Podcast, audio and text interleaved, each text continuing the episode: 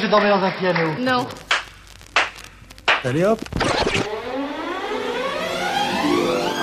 Les médias francophones publics présentent Bon, vas-y. 1, 2, 3, 4. I Love le Grand. Une série musicale en neuf mouvements, 8 mesures, hein, tu fais tout seul. composée par Leila Kadour Boudadi, orchestrée par Fanny Boyo.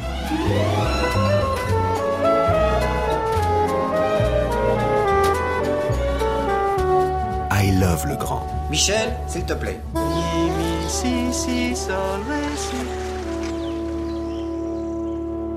Le jazz, c'est pas seulement de la musique, c'est aussi une pulsation mystérieuse. Ça me rappelle tout à fait, moi, les, les cérémonies vaudou. Quand vous avez une cérémonie vaudou, comme par exemple j'ai assisté au Brésil, il y a 200 ou 300 instrumentistes qui ne jouent pas de musique, ils font seulement des tempos.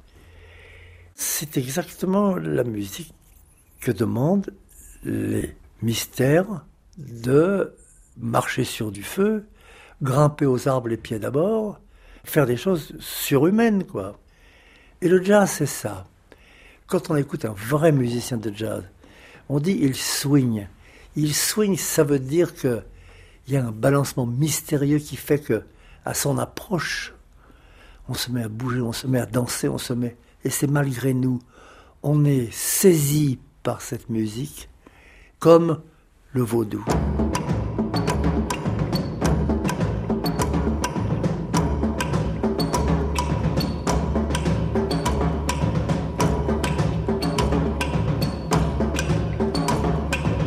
Avant le jazz, avant Gillespie ou Armstrong.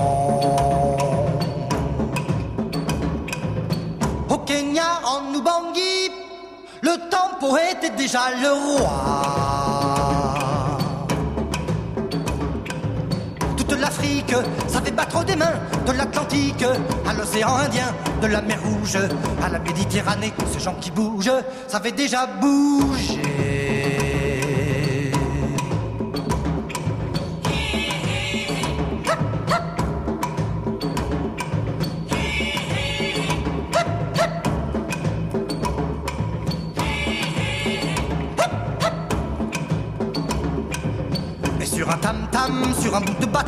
Plus ancien qu'Abraham et que Pharaon, cent mille esclaves, un jour ont tout inventé, en confondant la danse avec la liberté.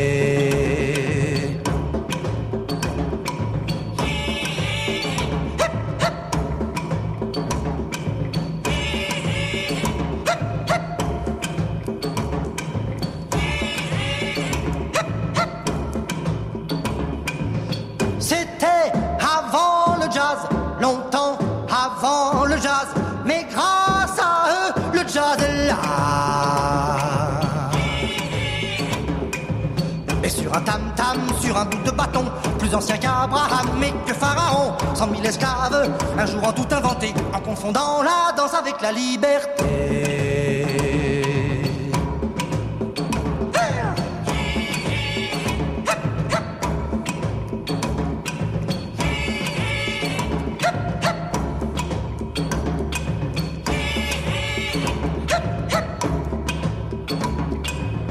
Et merci Cent mille fois, des millions de fois. Et merci pour moi et pour tous ceux qui aiment ça. Et merci cent mille fois, des millions de fois. Et merci pour moi et pour tous ceux qui aiment ça. Et merci cent mille fois, des millions de fois. Et merci pour moi et pour tous ceux qui aiment ça.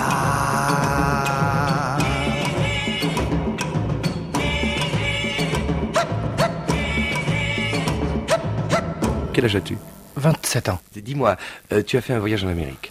Plusieurs. Raconte.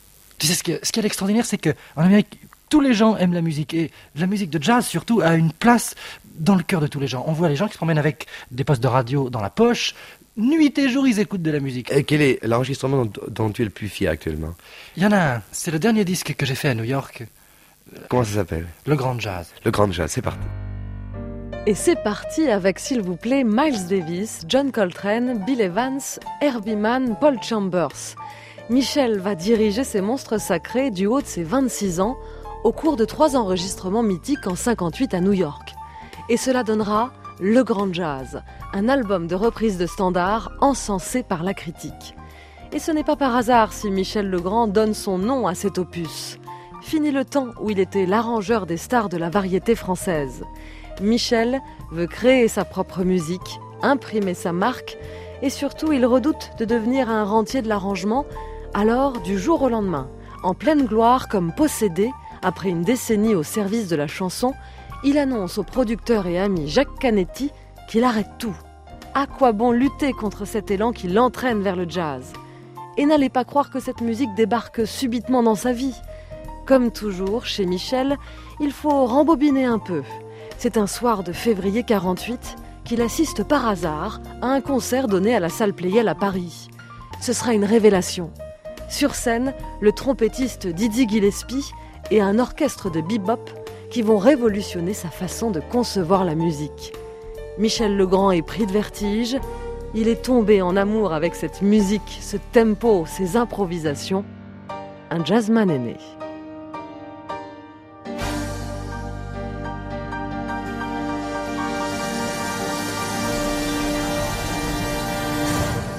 En, 1956, j'avais donc 14 ans, 24 ans, pardon. Je fais un disque pour les Américains qui s'appelle I Love Paris. C'est un disque d'orchestre avec des airs de Paris, tout ça. Et une magnifique pochette avec un Ford Halles en. Oui, avec un béret, une baguette sous le bras. Enfin bon. Et les, gens de Colombie me disent écoutez, le grand, voilà, euh, vous avez fait un disque, on en a vendu déjà 8 millions, euh, vous ne touchez pas un centime.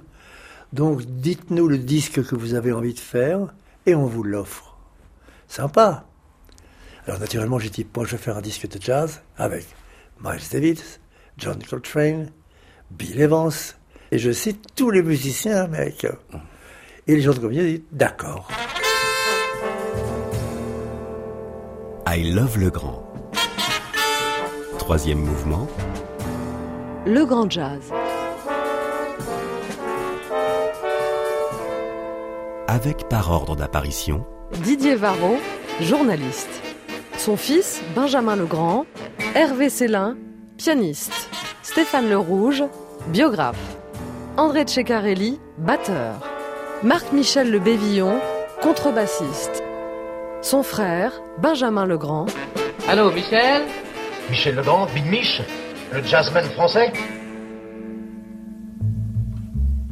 Moi, j'ai découvert le jazz en 1947, quand l'orchestre de Dizzy Gillespie est venu donner ses deux concerts historiques à Playel, où tout à coup j'ai découvert, j'étais présent, j'ai découvert la musique bebop, ce qu'ils appelaient, et cet orchestre, cette musique à laquelle je comprenais rien du tout. J'ai commencé à m'approcher, c'est là où vraiment bon, ma folie du jazz s'est emparée de moi. Ici la salle Playel, l'entracte est maintenant terminée, et voici la seconde partie de ce concert de jazz moderne qui commence. Merci beaucoup, madame et messieurs, et mademoiselle et enfants. Maintenant, Dizzy Gillespie vient d'annoncer qu'il va présenter tous les musiciens de son orchestre. Et sur scène, ils sont en train de se congratuler les uns les autres. C'est un petit ballet, ma foi, fort amusant, car tout à l'heure, nous vous le disions, Dizzy Gillespie est un showman. Michel Legrand, c'est l'histoire d'une suite de naissances. C'est ça qui est beau et c'est ce qui fait qu'il est resté un enfant jusqu'à la fin de sa vie. Euh, voilà. Mais effectivement, le, jazz a changé sa vie. C'est devenu un autre homme. C'est devenu une deuxième naissance. Euh, concert à Playel. Hein. Voilà, ce soir-là, sur le trottoir, il voit le concert deux fois, puisqu'il y a deux représentations. Et après ces deux représentations, il se retrouve sur le trottoir devant Playel et il sait qu'il ne sera plus jamais le même homme. C'est un spectacle extraordinaire que de voir Dizzy Gillespie sur la scène, car il s'amuse beaucoup lui-même, il danse, il fait l'idiot, disons le mot et anime tout son orchestre d'une joie sans précédent. Excusez-moi. Pardon.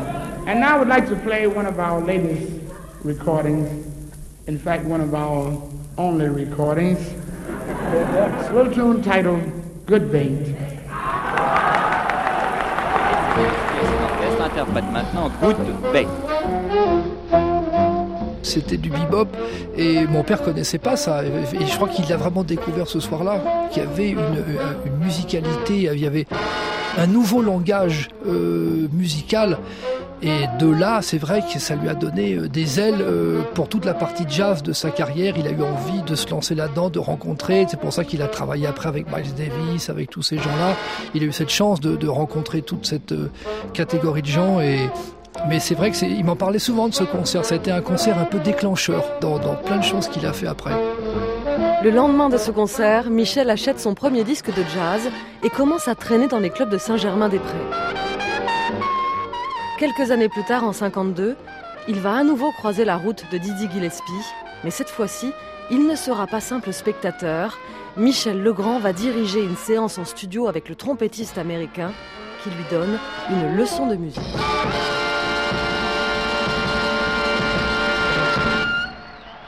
Et alors j'avais écrit à Dizzy Gillespie des choses alambiquées, des trucs, des machins. Il y avait des pages à écrire. Alors le gros Dizzy arrive. D'abord, il y avait trois, quatre filles sublimes, belles. Alors ça filait déjà dans le studio un climat formidable parce que les musiciens commençaient à plus jouer du tout. Et là, tout à coup, Dizzy, le copiste lui met les partitions devant lui. Il regarde la musique comme ça. Il me regarde, il éclate de rire. Il met le pupitre dans son dos et il commence à jouer. Il lit pas la musique, Dizzy, il lit pas une note. Et moi, je ne savais rien. Et alors, par contre, sans avoir de partition devant lui, il a joué ce qu'il devait jouer, là où il devait jouer. Alors ça, je dis quand même, ça, c'est des monstres. Il a une telle intensité dans son honnêteté que lorsqu'il faisait une phrase qui était belle, comme ça, pendant que la bande tournait, justement, la phrase est tellement belle qu'il s'est surpris lui-même. Alors, il se met à hurler de bonheur. Alors, il faut qu'on coupe et qu'on recommence. Ça, c'est formidable.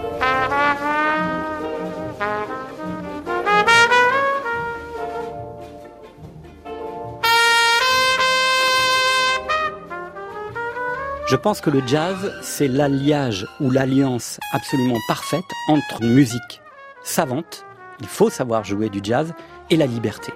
Didier Varro. Le grand l'a dit toute sa vie. Il a dit ce qui a été phénoménal dans ce concert de Dizzy Gillespie ou d'autres après qu'il a approché. C'est à la fois cette rigueur de l'apprentissage de la grammaire harmonique et en même temps, tout d'un coup, on ouvre les vannes et on entre dans un territoire de liberté qui est celui de l'improvisation. Et dans l'improvisation, tout est possible. C'est pour ça que cette musique-là a été si importante euh, chez Michel Legrand.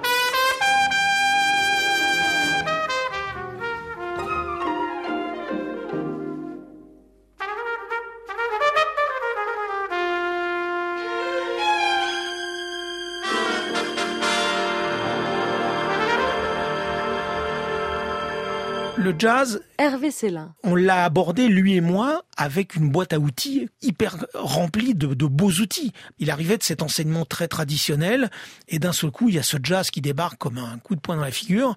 Et ben, lui, il attrape ça, et, et- et doué comme il était, et ouvert comme il pouvait même ne pas savoir qu'il l'était encore, bah évidemment, ça a donné des choses extraordinaires.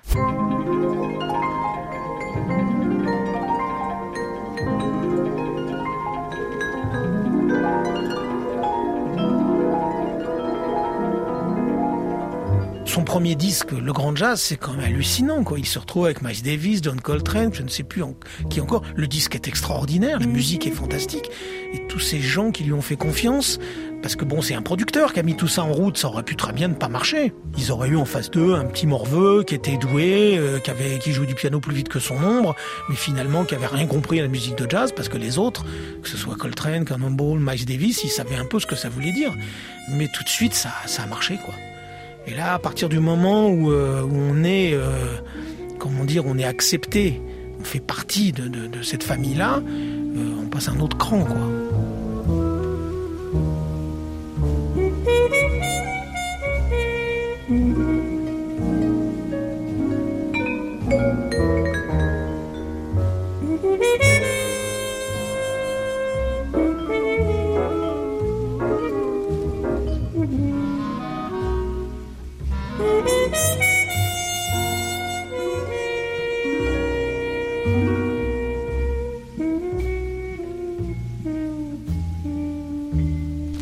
Bien entendu, Michel Legrand, la patrie du jazz, c'est l'Amérique. Et j'imagine que vous êtes parti aux États-Unis un peu comme vers la terre promise. Oh oui, je, rêvais, vous savez, depuis très longtemps d'aller aux États-Unis. Et, la première fois que j'avais réalisé ce rêve, et j'ai eu la grande chance d'aller à New York et de faire un disque de jazz avec vraiment presque les plus grands musiciens de jazz américains. Qui aviez-vous avec vous? Oh, j'avais des gens comme Miles Davis, j'avais des gens comme John Coltrane, Paul Chambers, j'avais Herbie Mann, j'avais en fait, Ben Oui. Webster, enfin vraiment ouais, une liste de noms. Comment ça se passe, un enregistrement avec ces gaillards-là? Eh ben, écoutez, j'étais extrêmement nerveux, extrêmement car je me disais dans le fond, ces gens-là sont des musiciens tellement merveilleux. Et le jour des enregistrements, ils ont été tellement doux, tellement souples, se penchant vers moi en me demandant est-ce vraiment comme ça que vous le désirez ou bien autrement? Vraiment, j'étais tellement mis en confiance grâce à eux que j'ai passé des, jours inoubliables. Il n'y a pas eu un petit fête euh, pittoresque euh, Si, enfin, euh, qui sur le moment m'a semblé assez dramatique, mais je peux le dire maintenant avec le recul, ça me paraît plus anecdotique que grave. C'est, vous savez, je parle très mal l'anglais, je, prends un mot pour un autre, et j'avais en face de moi des musiciens à qui j'ai demandé un moment pour que la prise de son soit meilleure de se lever. Et au lieu de leur dire get up, je leur ai dit get out, ce qui veut dire exactement sortez et non pas levez-vous. Et alors je voyais les têtes des musiciens qui s'apprêtaient à partir, qui se regardaient les uns les autres en disant mais que se passe-t-il? Et moi j'insistais vraiment avec autorité, en disant, comment? Mais je vous ai déjà demandé, vous devez, get out, get out. Et quand j'ai enfin réalisé, car quelqu'un est venu m'expliquer ma méprise, que je m'étais trompé de mots, tout le monde a ri, Dieu merci, mais je vous assure, j'ai passé, euh, en réalisant ce que je leur avais demandé, un très mauvais moment.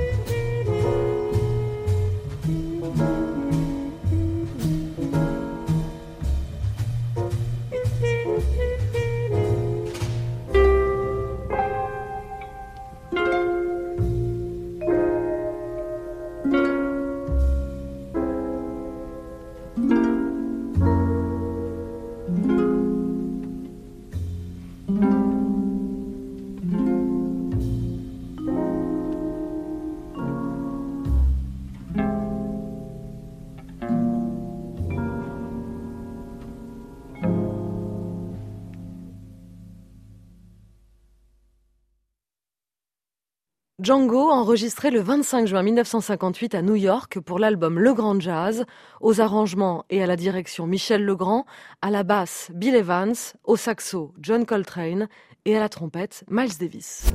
I Love Le Grand, une série musicale des médias francophones publics par Leila Kadour Boudadi.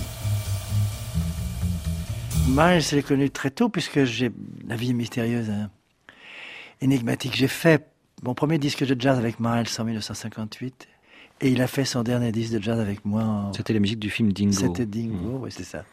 Puis il a, il a été formidable. C'est-à-dire que moi, je suis, je suis arrivé pour la première fois aux États-Unis en 1956. À cette époque-là, Miles Davis régnait sur le jazz aux États-Unis. C'est-à-dire que c'était le roi de toute la scène jazzistique. C'était celui qui décidait de tout. Et tous les musiciens américains m'ont dit écoute, si Miles t'adopte, tu peux rester là et travailler. Tu travailleras tout le temps. Tu n'auras aucun problème. Si Miles ne t'adopte pas, tu peux reprendre le premier avion et rentrer chez toi.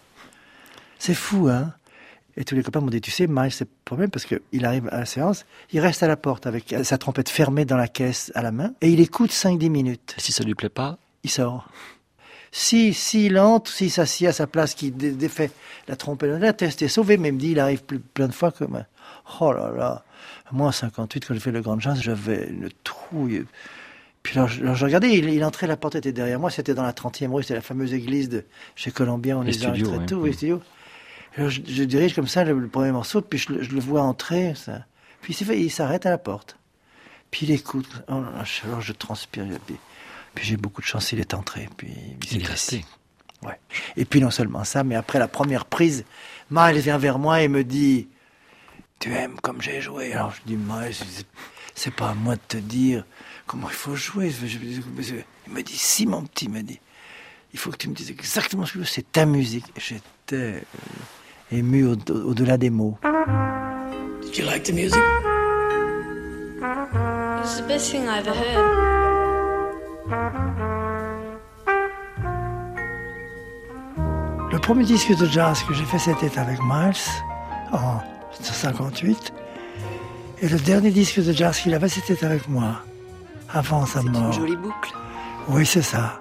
Et alors, voilà, et on, puis on- combien de fois je suis allé l'entendre, combien de fois on a parlé, on a ri ensemble, on a, on a dit du mal de tout le monde, on a dit du bien de beaucoup de gens, et on s'est beaucoup aimé.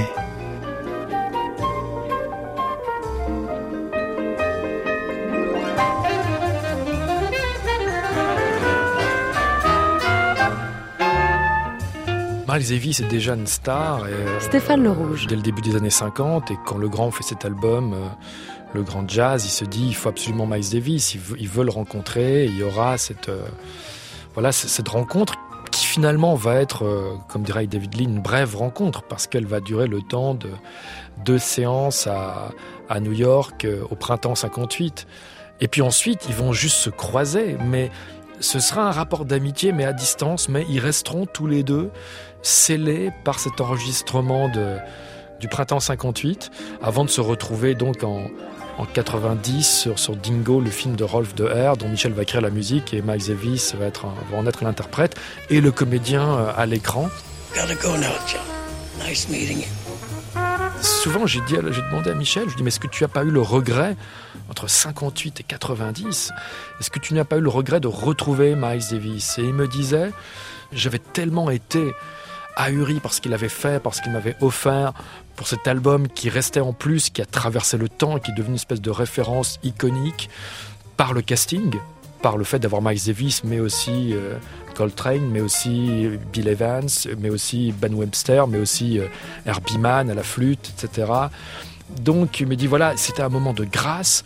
Quand quelque chose est très très beau, c'est comme des vacances qu'on vit à un endroit précis de sa vie. On se dit on va y retourner, mais en y retournant, on risque aussi de gâcher le, le souvenir initial.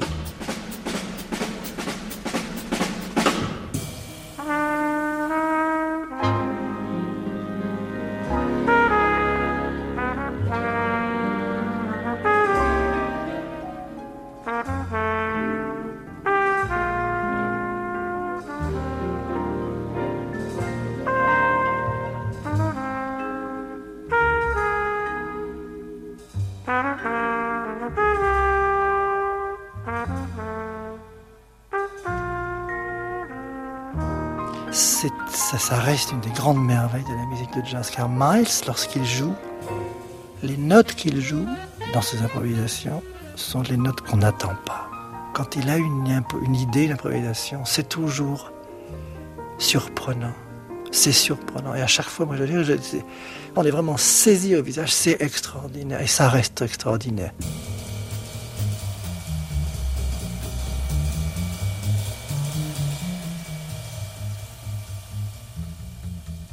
Il avait une admiration sans bande pour les musiciens de jazz, les, les, les, les pianistes, euh, Oscar Peterson, euh, André euh, etc., etc., Bill Evans. D'ailleurs, sur scène, il avait toujours un, un numéro où il, où il s'amusait à, comment dire, à imiter tous ces musiciens de jazz et, et on l'accompagnait euh, pour ça. C'était et puis parce que parce que ça, ça le faisait vibrer. L'improvisation, euh, en fait, ça le rendait euh, fébrile. Il était complètement fou avec ça. Il était et quelquefois on provoque le danger pour que justement cette maladresse devienne une euh, euh, si maladresse il y a devienne un moment unique parce que s'il suffisait de réciter ce qu'on a répété l'après-midi et le, le soir euh, ça, ça, ça n'aurait aucun intérêt de jouer du jazz. Mais par contre quand on on essaye de provoquer quelque chose, il faut anticiper, il faut il faut avoir une lecture de, de ce qui va se passer. Lorsqu'on on lit de la musique, on lit pas simplement musi- la mesure où on est, la troisième, la quatrième mesure et vous voyez ce que je veux dire? Et c'est des images qui passent comme ça et on espère que ça va réussir. Et si c'est réussi, on est heureux, tout simplement.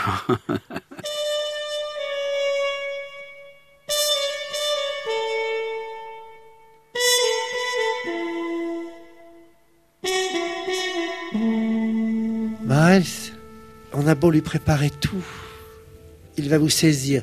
C'est comme un boxeur, vous, croyez avoir... Et il vous attrape comme ça avec un uppercut, je sais pas comment ça s'appelle ces coups. Et ça, pour moi, c'est quelque chose qui tient, je veux pas dire du génie, parce que c'est un mot que j'aime pas, mais d'un tel talent, d'un tel émerveillement, et puis d'un émerveillement d'une simplicité. Il joue comme ça, Miles, en regardant les mouches. Euh, Je veux dire, il n'est pas ni tendu, ni les dents serrées, ni les cheveux qui tombent, ni dans un climat spécial, avec des lumières, que rien du tout. Il est la musique, c'est-à-dire que quand il joue, il s'ennuie un peu, il, regarde ses chaussures. J'ai l'image de Django Reinhardt comme ça. Quand j'étais petit garçon, c'était après la libération, il, en- enregistrait comme ça Django. Et moi, j'avais une passion pour ce musicien. Et j'avais été autorisé à aller à une séance d'enregistrement dans le studio et je m'étais mis dans un coin par terre assis comme ça à croupeton et j'écoutais Django jouer. Et Django faisait des phrases, mais des phrases d'ange, des phrases extraordinairement inspirées. Et pendant qu'il faisait des phrases extrêmement inspirées pendant la répétition, il disait à ses copains musiciens à côté de lui des saloperies. Et pendant que sa main droite et sa main gauche, grâce à son cœur et sa tête, touchaient Dieu du doigt, il parlait de cul en même temps. Et moi, je disais, mais comment c'est possible ça? Et ceux qui ont la musique tellement naturellement en eux, c'est tellement évident qu'il faut faire autre chose pour que la vie ait un sens.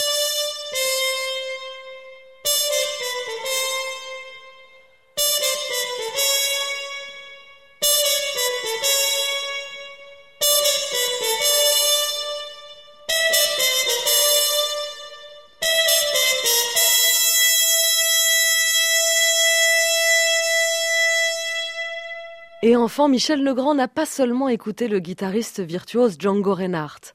En juin 44, Michel a 12 ans. Les Alliés débarquent sur les plages de Normandie. Quelques semaines plus tard, au cœur de l'été, c'est dans la ville de Mayenne que Michel se lie d'amitié avec des soldats de l'US Army. Il découvre alors le beurre de cacahuète, le blackjack et fume ses premières cigarettes.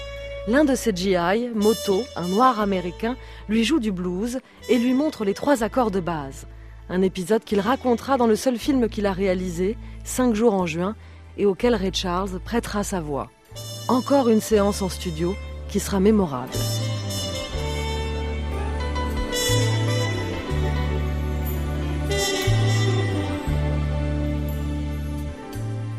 Cinq jours en juin était une aventure qui m'était arrivée le 6 juin 44. J'étais au conservatoire, je passais un de mes premiers concours. J'ai eu une première médaille. Première médaille de piano. Le grand Michel. Et tout à coup, euh, en sortant de là joyeux, j'apprends, on apprend, ma mère et moi, que les Américains, que les armées alliées avaient débarqué ce matin-là en Normandie. Hey man, look, he's great. Bonjour messieurs, vous voulez voir quelque chose? Jazz? You know Jazz Kid? Je tourne, donc euh, j'écris mon blues. My God. Je, dans les musiciens qui jouent les, les- qui m'apprennent à jouer le blues, je prends un musicien noir américain. J'ai été chercher à New York, qui est un formidable pianiste. I'm gonna show you how to play the blues. Et au, film, il le joue vraiment, c'est-à-dire qu'on voit les mains. Il joue le blues. Alors pendant que je fais le montage après, mes amis américains, Alan et Marilyn Bergman, qui ont été tous les, auteurs de tous les thèmes que j'ai écrits aux États-Unis, on a fait une centaine de chansons ensemble. Oh, ils me disent, c'est bien, il est beau ce blues. Ils me disent, est-ce que tu permets qu'on écrive un texte? Je dis, mais mes enfants chéris, bien sûr, allez-y, allez-y. Et je trouve le texte tellement formidable. Oh, il faudrait que je le mette à la fin du film, ça. Mais qui peut chanter ça? Ailleurs Je me dis, il n'y en a qu'un qui sait chanter vraiment un blues pareil. C'est Ray. Alto, play something more. Something more, you know. More? More like this? Là, j'étais en tournée avec Didier Lecoud et il me dit euh, euh, Dédé, moi, il faut absolument que tu sois là tel jour, tel jour. Donc, puis le jour arrive, c'est pour enregistrer la musique de mon film. Et lorsque j'arrive au studio, qui je vois Ray Charles et le grand dans la cabine qui donnait des ordres à, à Ray Charles. C'était pour moi, j'ai passé une journée absolument incroyable. Tout le monde était euh, impressionné. Le mot est faible parce que moi, Red Charles, c'est pas possible, quoi. C'est trop. Et comment il réussit à convaincre Richard Euh, je pense que ça partait de Quincy Jones parce qu'ils étaient à l'école ensemble chez Nadia Boulanger à Paris et puis qu'ils se sont connus euh, après aux États-Unis et que euh, Quincy avait beaucoup d'admiration pour Michel. Donc ils se connaissaient tous puisqu'il a fait partie des gens qui comptent même quand il était aux États-Unis. Donc il allait à la remise des prix, donc ils se connaissaient. Ce qui était assez génial, c'était la tête de Michel Legrand, Marc-Michel de Bévillon. qui était un peu la, la tête d'un enfant qui a eu le plus beau cadeau du monde, quoi, en gros. C'est-à-dire, il était là avec les yeux grands ouverts en train d'écouter Richard lui chanter sa chanson. C'est vraiment un très très beau souvenir. Parce que moi, j'avais Richard à un mètre qui me chantait ce truc-là. Ça, déjà, pour un musicien, c'est quelque chose de- d'extraordinaire. Et la tête de Michel Legrand, c'était aussi quelque chose d'extraordinaire. You'll be a great musician. One day when you come to play in New York, we'll be in the audience. C'est très, il est très impressionnant, Red Charles, quand même. hein. Benjamin Legrand. Ça fait, c'est drôle, quoi, parce qu'il est, il était tellement alerte, tellement vif, tout.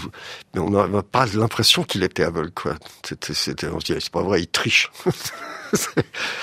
Et puis alors, en deux secondes, c'est fait, quoi. Et c'est vrai que le générique de fin de ce film, c'est extraordinaire. C'est Sabine Azema sur un vélo, vue d'avion, qui avance comme ça, avec ce blues derrière. C'est, waouh, c'est trop beau.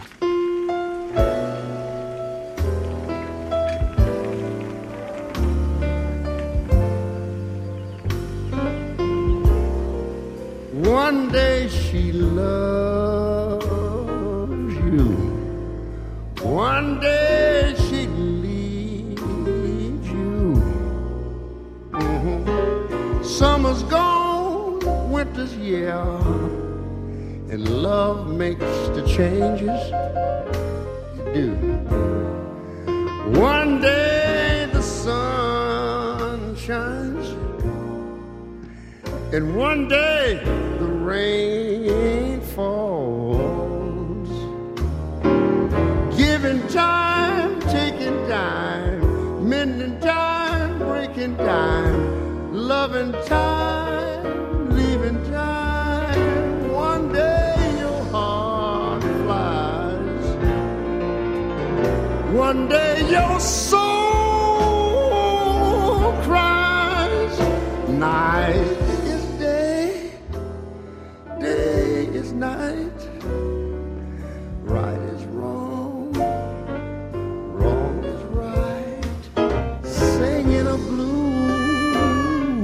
song, hardly a new song. Tune is sweet, said. Love makes the changes.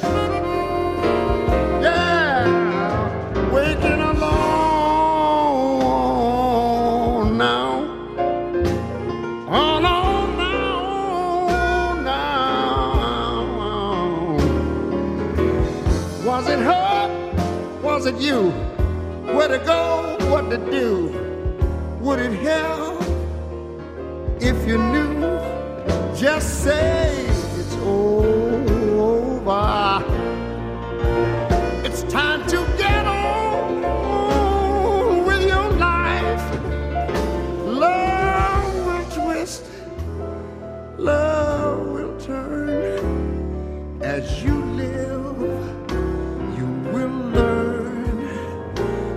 it's true.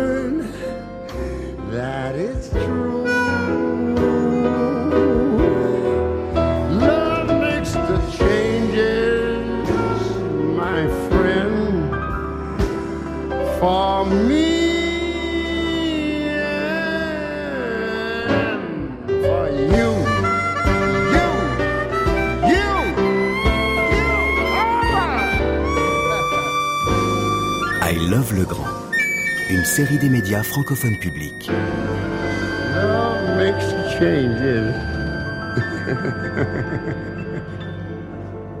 Par Leila Kadour Boudadi. Après Miles Davis, John Coltrane, Bill Evans, Ray Charles, un autre géant de la musique américaine.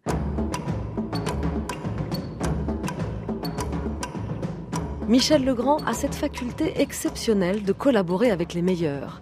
Il a aussi le don de repérer des talents. À la fin des années 50, alors qu'il accompagne chaque soir Maurice Chevalier sur la scène de l'Alhambra, dans les loges, il fait la rencontre d'un auteur-compositeur toulousain. Ses textes sont différents de ce que propose la chanson française à cette époque. Une poésie qui ne laisse pas notre Big Mike indifférent. Ce jeune homme, c'est Claude Nougaro. Michel compose les musiques et se met en tête de le faire chanter. Nougaro refuse, Michel insiste et contraint même Jacques Canetti à lui faire enregistrer un 33 tours en 62.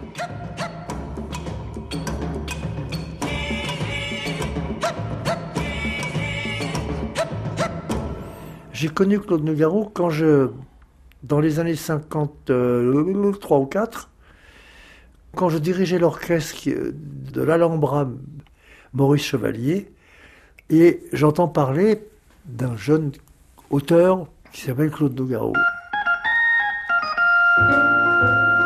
Et tous les soirs, au théâtre de l'Alhambra, au piano, je lui joue des thèmes comme ça.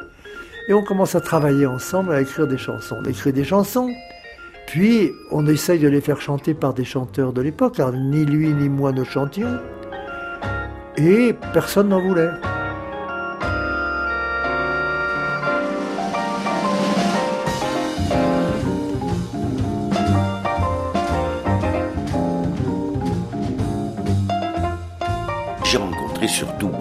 Ça a été Michel Legrand, quoi. Alors avec lui, j'ai senti qu'il y avait un compositeur jeune qui avait le sens du swing, du jazz, et là, c'est avec lui que j'ai écrit mes premières chansons. Mais avant que je les chante, des fois on allait proposer avec Michel Legrand des chansons euh, aux, aux, vedettes de l'époque, euh, Dario Moreno.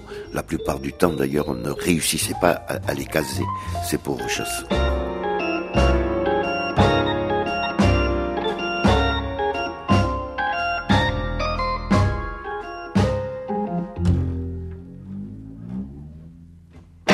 Un, été, en revenant de vacances, Nougaro me dit Tiens, j'ai écrit cet été des textes, je vais te les montrer. Et il me montre une série de textes extraordinaires. Il y avait La petite fille, le cinéma, Les donjons, enfin, une, une série de textes extraordinaires. Mais je dis à Claude Mais c'est sublime ce que tu as écrit, c'est magnifique. Je rentre chez moi, huit jours après, je reviens, je lui joue toutes les musiques que j'avais écrites sur ces, thèmes-là, Claude les chante, moi je les chante, on s'amuse. Et on adore ces chansons-là, mais on se dit, personne ne va les chanter, personne n'était capable de chanter ça. Alors Claude me dit, c'est dommage, parce que c'est des chansons qui ne seront pas chantées, donc inconnues. Je dis, non, il y a quelqu'un pour les chanter. Il me dit, ah, oh, bah, qui? Je lui dis, toi.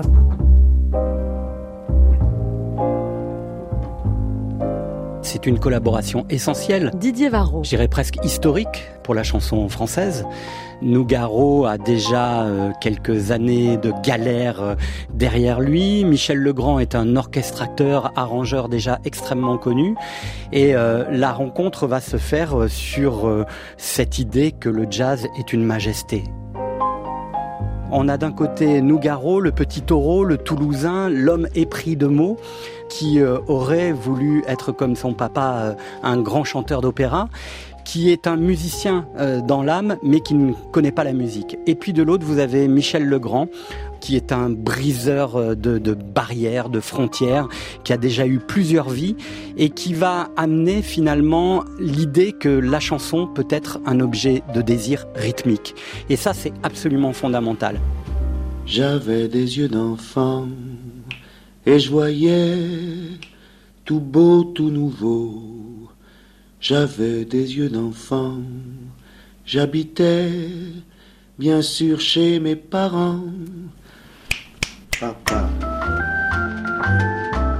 J'ai fait un premier disque, euh, c'était le second d'ailleurs. Le premier c'était en 59, préfacé par Salvador, passé complètement inaperçu, mais le second oui. Et je suis arrivé en même temps que la vague yéyé, qui a englouti euh, la plupart des vedettes de, de musical euh, de ces années-là, des années 50, quoi.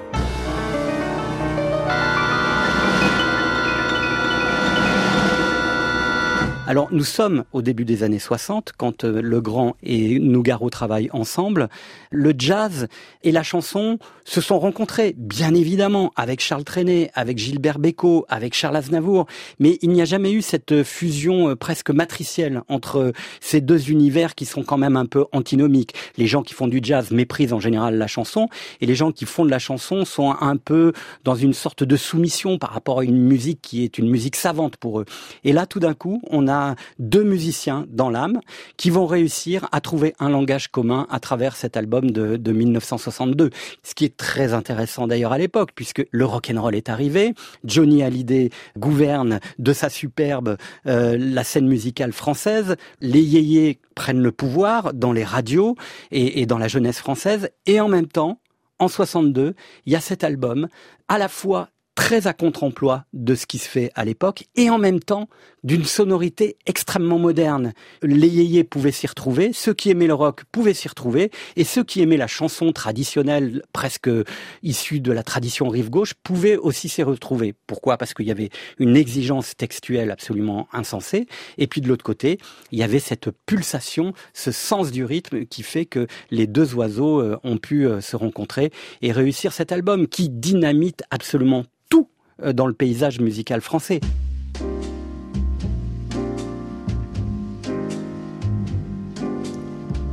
Sur l'écran noir de mes nuits blanches, moi je me fais du cinéma, sans pognon et sans caméra.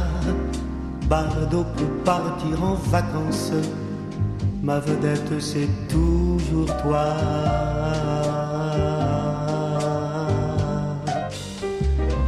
Pour te dire que je t'aime rien à faire, je flanche. J'ai du cœur, mais pas d'estomac, c'est pourquoi je prends ma revanche sur l'écran noir de mes nuits blanches où je me fais du cinéma.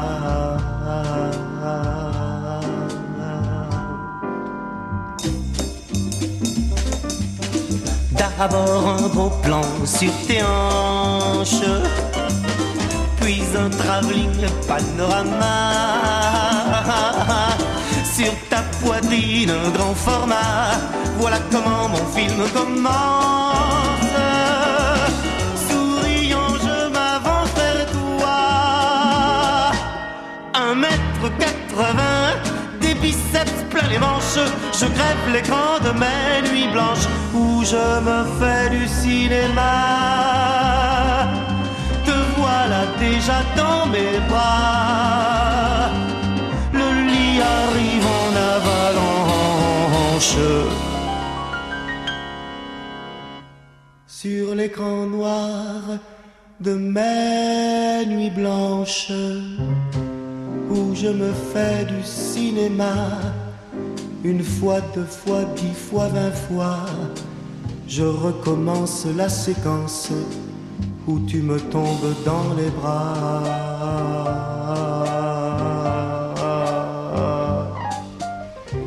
Je tourne tous les soirs, y compris le dimanche.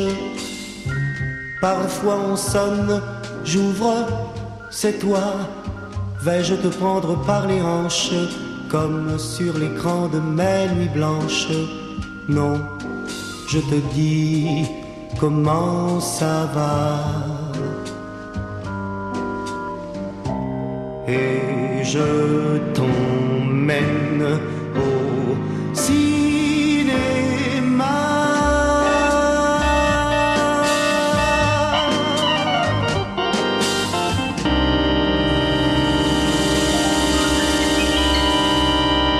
Sur cet album, Les Dons Juan, Une petite fille, le jazz et la java, et ce titre, Le cinéma, qui annonce la nouvelle vie de Michel Legrand. C'était I Love Legrand, une série musicale des médias francophones publics, composée par Leila Kadour Boudadi, orchestrée par Fanny Beaulieu. Au trombone, Marie-Laurence Chéry.